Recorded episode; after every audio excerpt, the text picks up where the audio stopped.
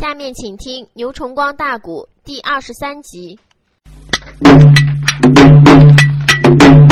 这一年，康王的万岁升了个朝，这个李太师哎来到了金殿，忙曹操，出言来没把别人叫啊。怎的那声啊？我皇的万岁听明了，为臣内我在丞相府里得到了报啊啊！那金兀术河间府内把兵调啊！哦，河间府的金兀术终于出兵了。李刚叹一口气，说道：“一声主公，根据我和宗老年兄在一起研究这一段时间，金兀术第一次兵发中原，哎，他过了这了陆安州，打开了两狼山，以及三山口、河间府、张家口等，直奔汴梁。他虽然抓去了二弟，他走的是一条线他现在。”二次兴兵奔我们中国来，我想他跟上一次打的路线就不同了。我们考虑，他二次兴兵必然到汴梁城，首先与张邦昌要取得联系，然后仰仗自己兵多将广，再对于我国州府县到大面积的关城，嗯，再进行吞夺吞并，这样才能算整体的瓦解我们大宋。可有一条。事情出乎了金兀术的意料之外。自从康王你逃出了金营之后，金兀术没追着，手又被老何打伤了。回去之后，金兀术气恼了一场大病，再加上挨他那些众兄弟一抱怨，所以金兀术一恼二怒就病倒了，在河间府一时没有出兵南下，这也是原因之一。原因的第二，就是金兀术打自己大金国的皇城会宁府动身。哎，从我国的长城以外，哎，从两狼山、张家口、陆安州这一路来到达河间府，这一路上的战线，他拉长达几千里。一时这个粮草还没有运到，后方的东西应用之物还没运到河间府。这是他没大兵南下的第二个原因。书友们，战线一拉长了，这个后勤事情要做不好，给战争直接带来麻烦。大家说不信你？不信？最近你看到中央电视台伊拉克战争专题报道没？你看美国都那样厉害，几十万部队去攻打人伊拉克，嗯，那个小兵开始吃他妈三顿饭，后来吃两顿饭。再后来没有法吃一顿饭，还有小兵饿极了、累极了、熬极了，看打伊拉克一时攻不下来了，从小鹰号航空母舰上跳海里边去自尽的来。原因在哪里？那就是说美国去攻打伊拉克，这个距离太远，线子拉长，后勤的运输工作带来很大的困难，所以他才供给不了前方的满足。这个战争是最吃亏、最危险的。哎，这是拿现在新社会来对比的。你想，过去在大宋朝时候那会儿的运输，它能比了现在吗？那个时候的装备，它有多落后，有多困难？你想，他从关外会宁府这一里拉路到河间府几千里路战线，这个粮草怎么那么方便都给运来了？说上中国老百姓家抢呢？老百姓自己都没有粮吃，大哥你去抢谁的？嗯，所以金兀术比较困难。哎，有人说金兀术要发兵打会宁府动身，你不说会宁府就搁黑龙江的吗？要直接下西南奔北京，然后再下正南，这不都快吗？他又从两廊上张家口绕这一大圈干熊，列位不有万里长城拦他吗？这要没有万里长城拦着他，自己又不破，所以他这兵马。得从张家口过来，不，他从长城上他就没有法爬过来。哎，康王说道一声：“李老太师，那金兀术病后来又怎么样呢？金兀术连气带脑，一病不起，直至到现在，金兀术这个病才算好了。可是金兀术病好了，他又添了个新命。嗯，皇上说他添什么新名？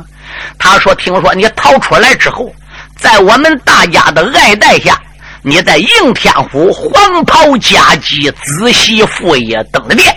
对，而并且中国有那么多人拥护你，你那么振背一挥，全国响应，这不是他一块心病吗？听说你把国号、年号都立了，把喜诏都给刷了，天下人都拥护你。嗯，他考虑了，中国原来是群龙无首。”他现在打到中国来，二法中原又出来皇上，你想他不生气吗？他这一生气怎么样？他不上汴梁了，他不奔我们原来的兵马皇城，怎么样？他把矛头就指向了我们的应天府。现在拆他的同胞大哥大王宁罕，领带了两个元帅，一个叫金牙虎、银牙虎，还有个马前七十二路正印先锋万。对，现在已经领精兵十万。跨过子牙河，南下奔我们这个地方来了。他一旦要骗过黄河了，要到达我们的应天府了，主啊，那个时候就危险了。所以我们必须得渭水先击吧。现在就得有人出来领兵挂帅，立京城北上，好阻挡金兵的南下。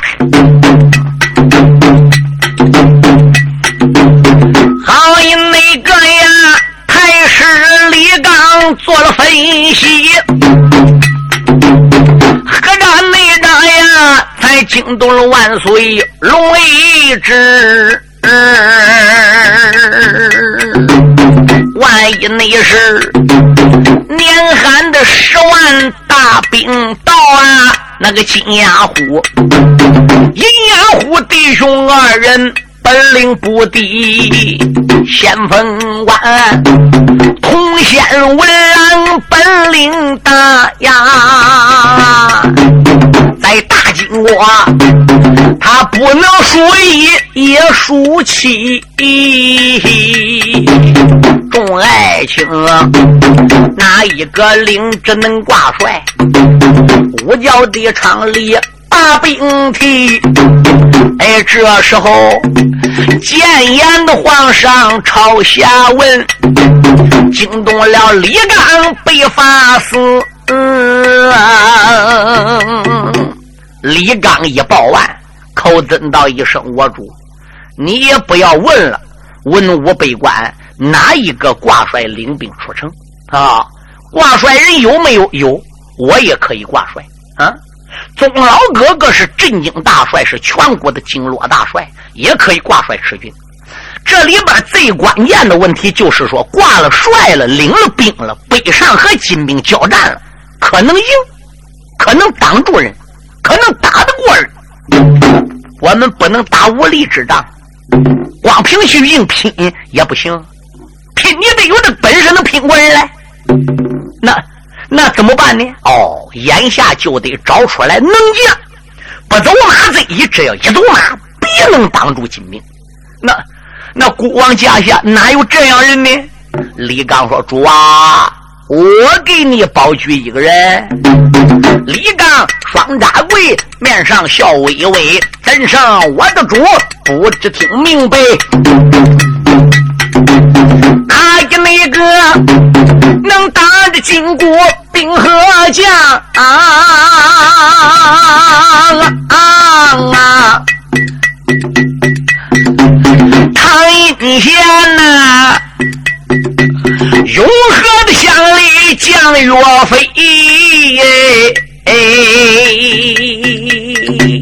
你只要能请来那大将岳鹏举。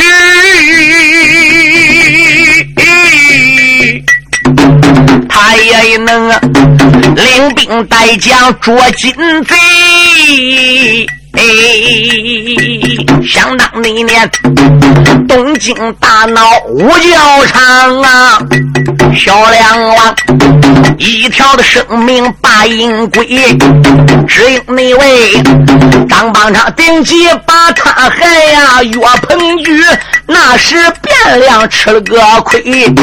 若不那是朝中里出来忠良将，怕的那是岳飞生命把银归。陷入内奸，要想清除岳鹏举呀，必须得老哥哥。名叫宗贼，老太师如此的这般朝下人，万岁主九龙口前手一挥。哦，李老太师，我明白了，顾家我飘至到朝房，把宗老皇辈召上金殿。咱们来研究一事啊，时间不大，叫内侍臣飘了旨，宗贼大朝房中就上殿。震惊大帅来到品阶台，给谏言皇上施了礼啊。这时康王就说了：“老皇辈免礼平身。李老外卿在金殿上吧，如何奏本的？谈到了有个大将叫岳飞，当年欠过你的根啊。现在我想叫你领旨。”赶往相州汤阴县永和乡孝悌里走一趟，能把大将岳飞、岳鹏举请来呢？宗贼皱皱眉，转脸说：“李大人呐，当年金兵团东京汴梁的时候，你领旨出去搬兵搬将，你不到孝悌里走一趟吗？永和村你就没请来岳飞，我去怎么又能请来岳飞呢？”李刚说：“此一时彼一时。一当年我去聘岳飞的时候，不但岳飞一家生了瘟，得到瘟疫，哎，那相州汤河县好几个县城，大家都得了瘟疫，那个人死的不计其数，官不差病人呢。岳飞怎么来呢？这是其一。第二，那这一次去搬兵还得看是谁。要是我李刚去，岳飞就没有病。”我也不见得有那个面子能请来，是不是？如果要是宗大人、宗老哥哥你去，岳飞现在就是有病，他看你的面子，来他也得来，不来他也得来。哎，宗贼说，当初我们虽然有一种师徒的关系，那也只是名誉上的事儿。实际上，我并没传授岳飞什么本事。我要有能力传授岳飞的本领，那我挂帅自然出京，我也能挡住金兀术喽，对不对？岳飞现在比我们高强，既会排兵布阵，文武双全，有套路，而并且是马快枪缠，怎么的？他是老将军周通的爱徒，他得到了周老将军的神髓和衣钵，所以岳飞道必然能克金国大兵。必然是金兀术的克星，可有一条，我怕岳飞寒了心，人家不一定来呀。哎，赵构叹了一口气：“二位老爱卿，你不对顾家说，顾家我也明白。怎么的？那个时候我已经记事了。好，现在我已经十六了，这个话还是六七年头的事儿。岳飞京城里边赶考的。”那会儿我的皇兄钦宗还没登基，还是我的父王徽宗登基。老人家偏听偏信，听张邦昌话，为了给什么小梁王柴贵报仇，闹得岳飞搁京城里差一点丧命。父王要不偏听偏信，冲奸言不纳忠语，岳飞怎么能吃亏，差一点死搁京城呢？但是这毕竟是过去的事我想国家有难，匹夫有责。岳飞既是大仁大义。我考虑，他也不会计较前嫌的。宗老皇辈，你就替孤及时的走一趟吧。万一要叫金兵跨过黄河，就难以抵挡了。宗贼说：“好吧，岳飞有母亲，家里有孩子，有老婆，还有一班弟兄。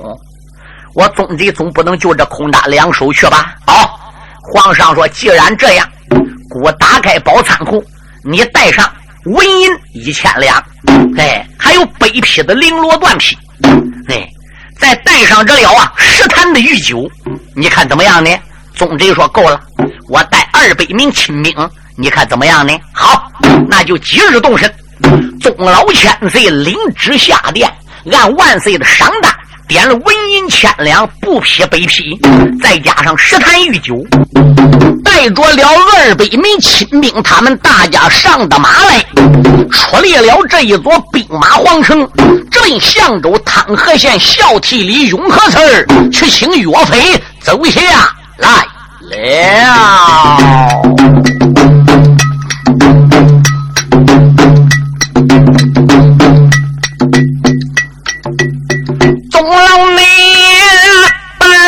得上了马戏园带领着布匹被银枪啊。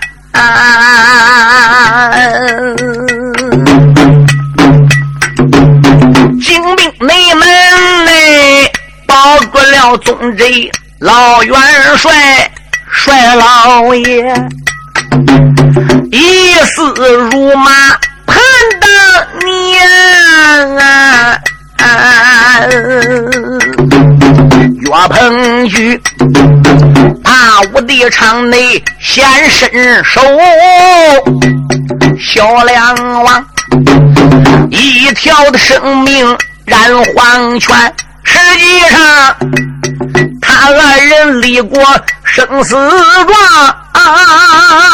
啊！张邦昌当时也在跟前。那个内贼，他不该定计把岳飞害，亏不内劲，我和娇儿打得增援呐，宗方儿送走了大将岳鹏举。到现在一放光阴七八年啊，也不内知英雄岳飞怎么样。到现在也不知彭举可在家园。要能请出来大将岳鹏举，可以内说领兵抗金不费难呐，说不内定啊，能一直打到会宁府，能迎接会亲二弟转回还呐。老人那家，他心急之恨马跑慢，这一那天，他很闲不愿把人拦。离开了那座汤阴县，简单的一讲，永和村不远把人拦，老东贼，他和着岳飞马车要见面呐。我的茶回来，再把岳飞对君谈。岳飞当年闹了大武昌。他叫二弟牛皋，三弟汤怀，四弟张显，五弟之了啊！哎，王贵先离开京城，到什么什么地方等着他，所以他弟儿几个都搁京外边等着。宗贼的儿子宗方也把岳飞暗地送出京城，弟儿几个以岳飞为首，就回奔了老家了。赶到后来呢，汤怀的母亲。张显的父母、王贵的父母，先后得病都死了，也有呢是遇到瘟疫死的。哎，牛皋母亲还在，谁料想生活不大好。牛皋是个粗人，他过不来这个清贫的日子。哎，牛皋一赌气，他把汤怀、张显、王贵这小弟仨，还不如带出去占山为王去。岳飞也没拦住他偷跑的。想跟岳飞商量，岳飞没答应他，夜里窜。他一把小弟几个带走了，出去占山为王，落草为寇。这事情传到家里了。哎，牛皋娘俩本来都住个岳飞家里，牛皋一出去做贼，消息一传到家，牛皋母亲就知道了。哎，连有病、年龄大了再生气的啊，天妈没，牛皋母亲也死了。老母亲一死了，牛皋办完丧事之后，他仍然又去占山为王，落草为寇去。哎，准备把岳飞也给拉出去的。哎，现在徽钦二弟已经被人抓走，天下群龙无首。我们弟兄有本事没有地方使，州府县道所有的官员各霸一方啊，没人只管自己脸前一片天。哎，老百姓是得了生灵涂炭。嗯，我们不占山，弄点吃的，俺干啥？但是岳飞始终没有听牛皋这一套。哎，因为岳飞是个孝子，他老岳父又是河北内房县的县令，他自己老婆又是个贤良之人，家里儿子岳云吧都已经六七岁了。嗯，那我要出去做贼。上有老，下有小，中间有妻子，弄我一个当家主男汉子出去招天砸人闷杠子，短路要劫，那能合适吗？就是从良心上也过不去。所以岳飞就这样在家里边孝顺母亲。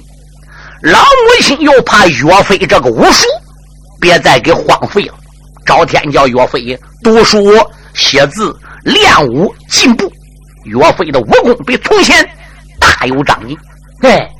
这一天，大爷岳飞正在家里边和老婆忙活，准备要吃饭。当当当，开门呐！岳飞拉开了门，他迎着了声音，朝门外边再定睛一看，哎呦！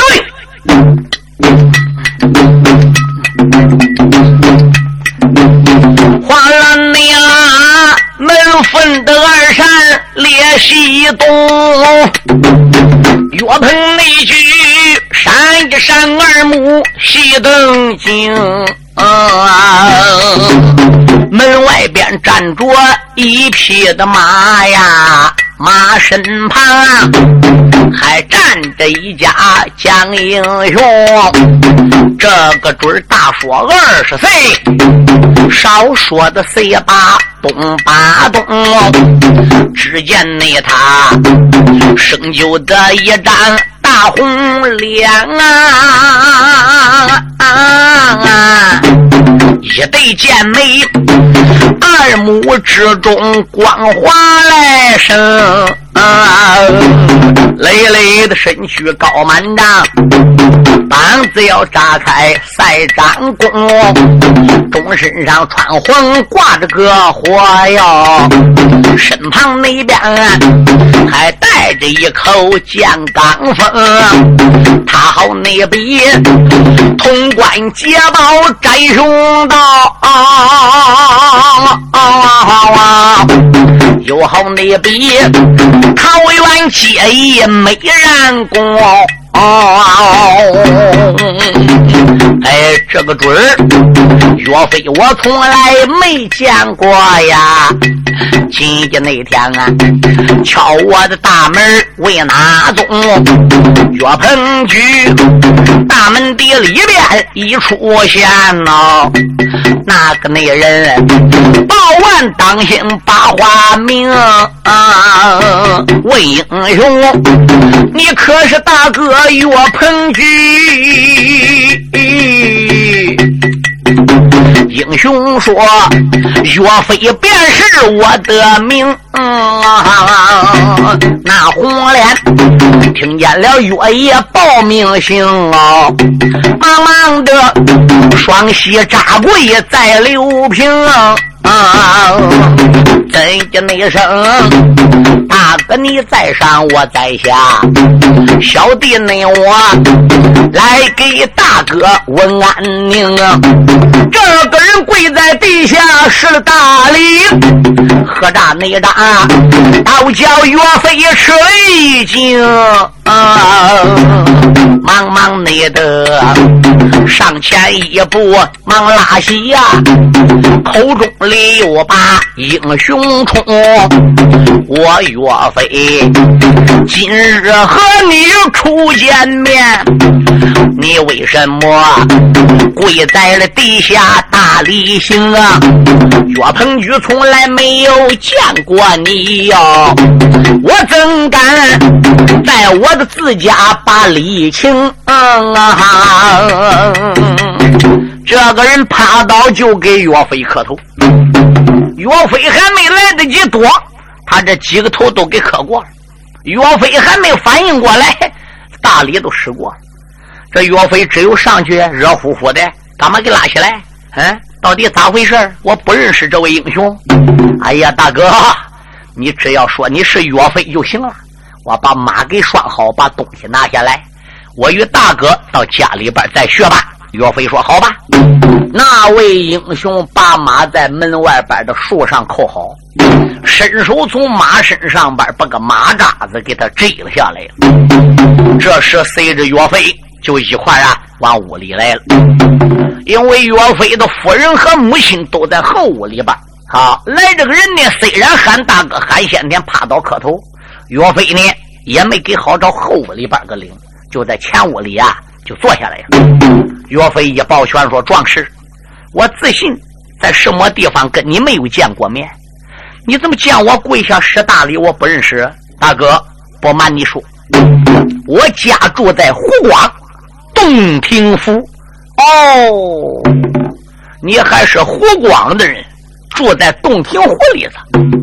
那你在洞庭湖里边干啥？不瞒你说，我在洞庭湖内也是个操刀拿枪之人。”我这个人呐，好朋好友，最爱学习。可有一条，我学定今天了，打拳弄得耍刀弄枪，没弄出个头绪来，没投到名师。哎，我早就听说你了，如春雷贯耳，皓月当空。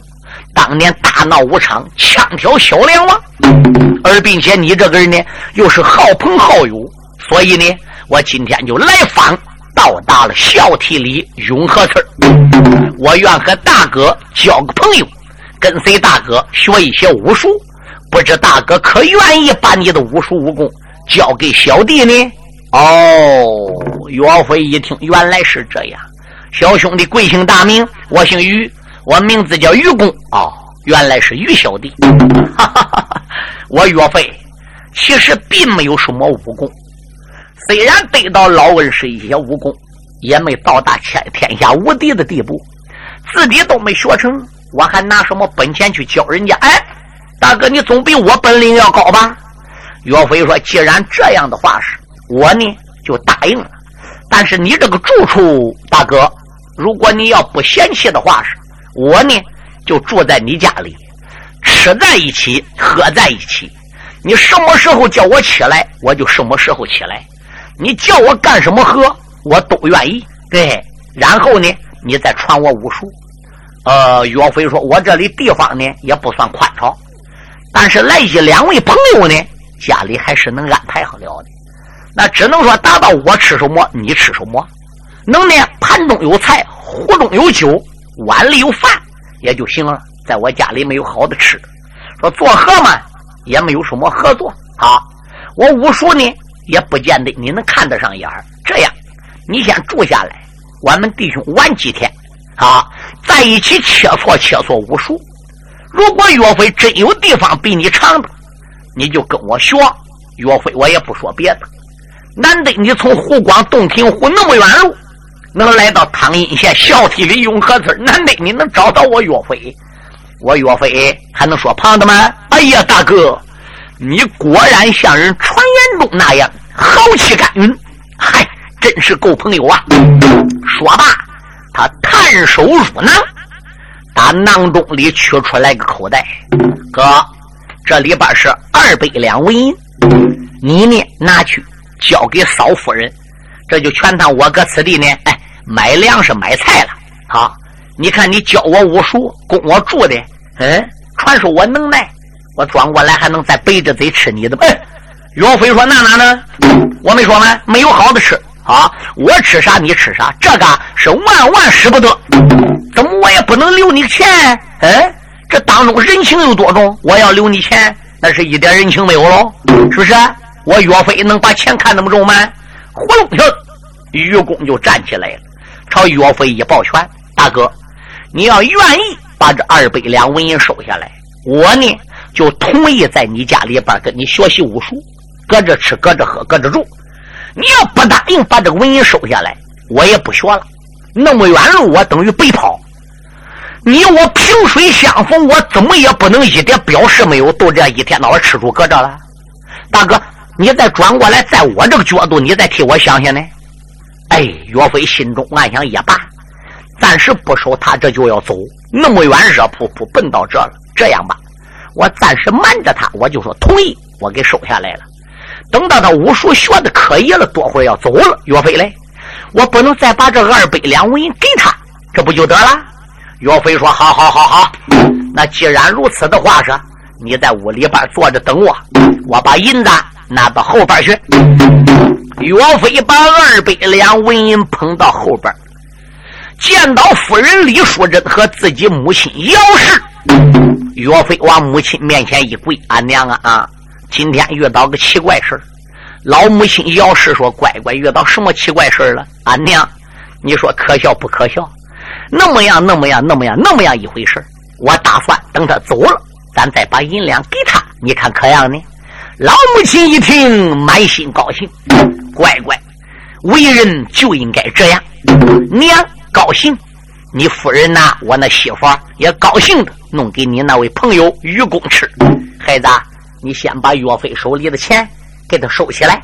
好，岳飞的老婆李淑珍就把钱拿去收起来了。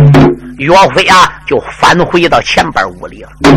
哎，愚公当时之间呢，就在岳飞家里吃了一顿饭，也就是很简单。可是，在吃饭的时候呢，愚公给岳母磕了头，施了礼，然后就朝岳飞一抱拳：“哥，你我一见，可以说是有缘。但是你家饭我也吃过了，我在没学习你武术之前。”我有个小小的要求，不知岳大哥可能答应？岳飞说：“你讲吧，我比你小，俺一见如故，都是练武人，别管武术学不学，我想跟你缺鞋底儿，咱拿香拜成个生死兄弟，不愿同生，但愿同死，有福同享，有难同当。大家要听清啊！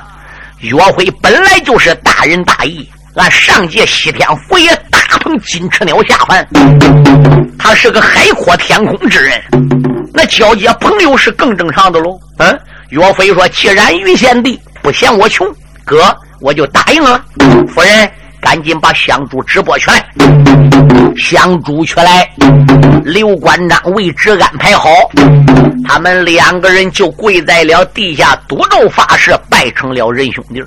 愚公给岳飞磕了头，岳飞呢又。给他磕了道头，两个人又对磕了三个头，同时给母亲那不用说了，都是磕过头施过礼了。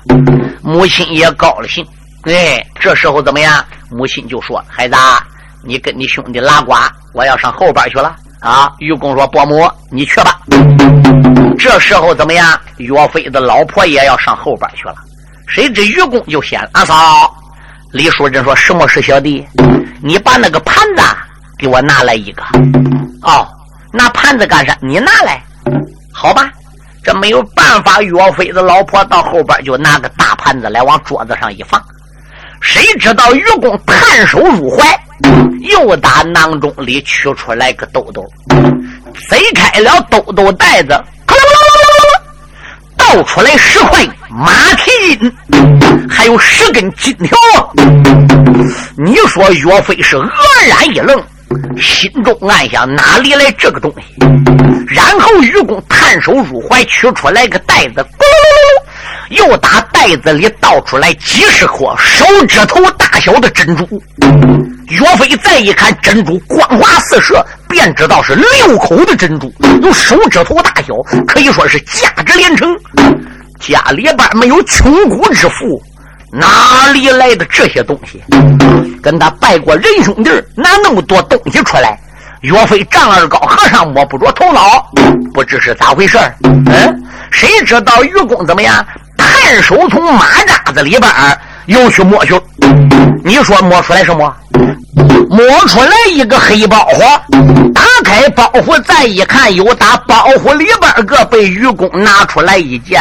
南绣平金星星红的战袍，还有一条羊脂玉的灵袖带。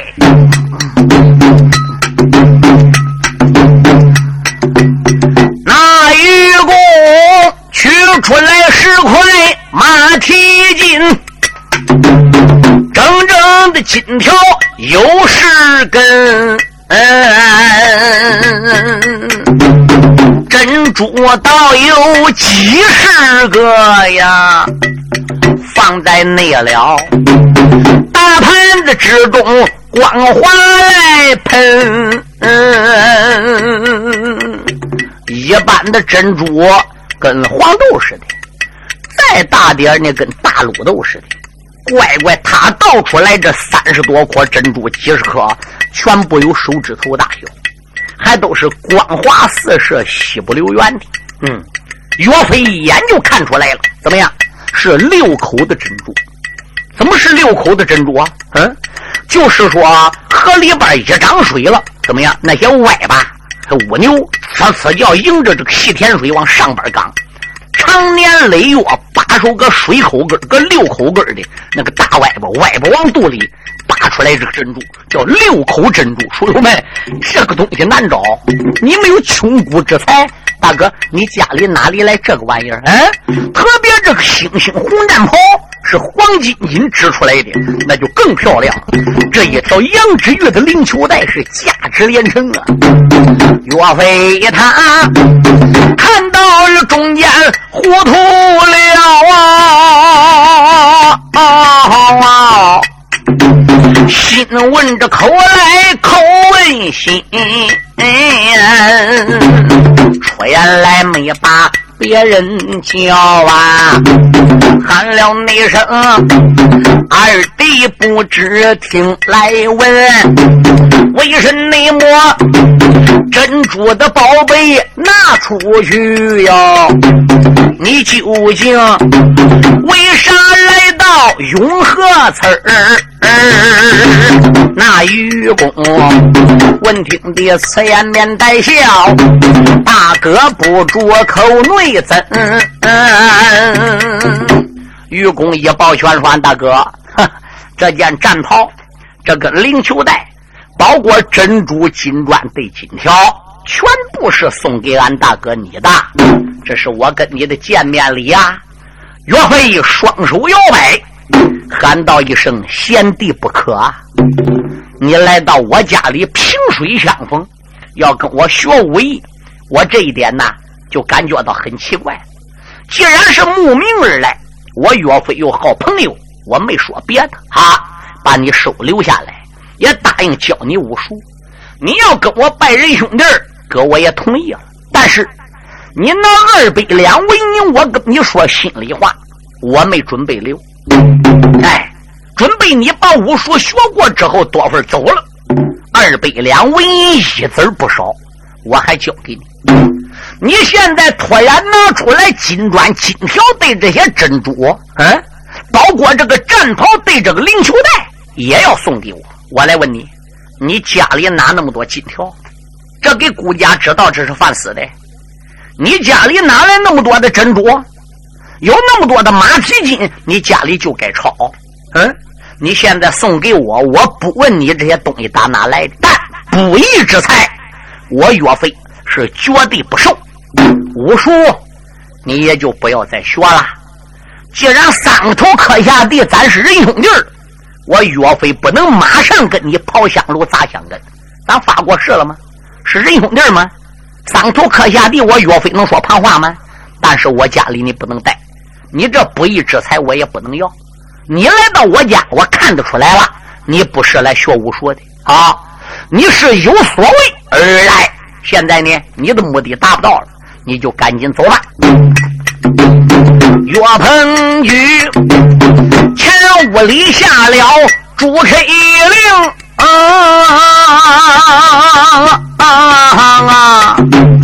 何战内战。倒叫了愚公吃了一惊啊！李淑珍站在一旁没言语哟。这是内后大爷岳飞把话明啊，于贤弟收起你自己无家的宝，赶紧紧回奔你的。胡洞庭，假如果再待一会儿，要不走啊，千万万别怪你兄嫂把气生啊！有岳飞如此的这般朝下人哦，这是内后才惊动此人叫愚公。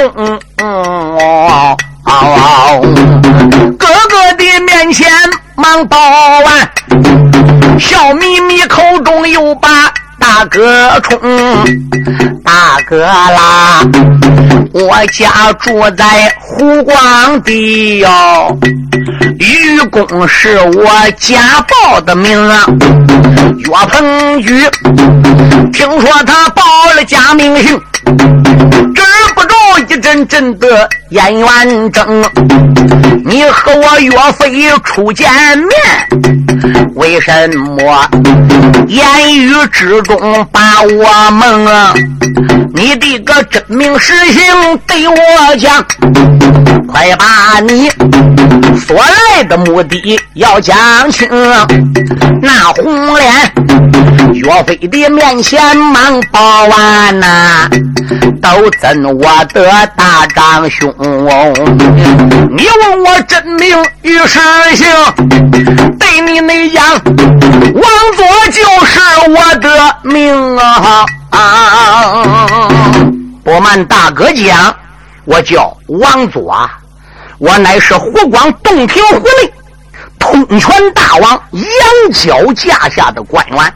我王佐在杨角的驾下官封到。东胜侯，这一次我领着杨角我皇之旨，带领那么多的宝贝来到你象州汤河县永和村，我是来聘请你的。这些宝贝你给收下吧。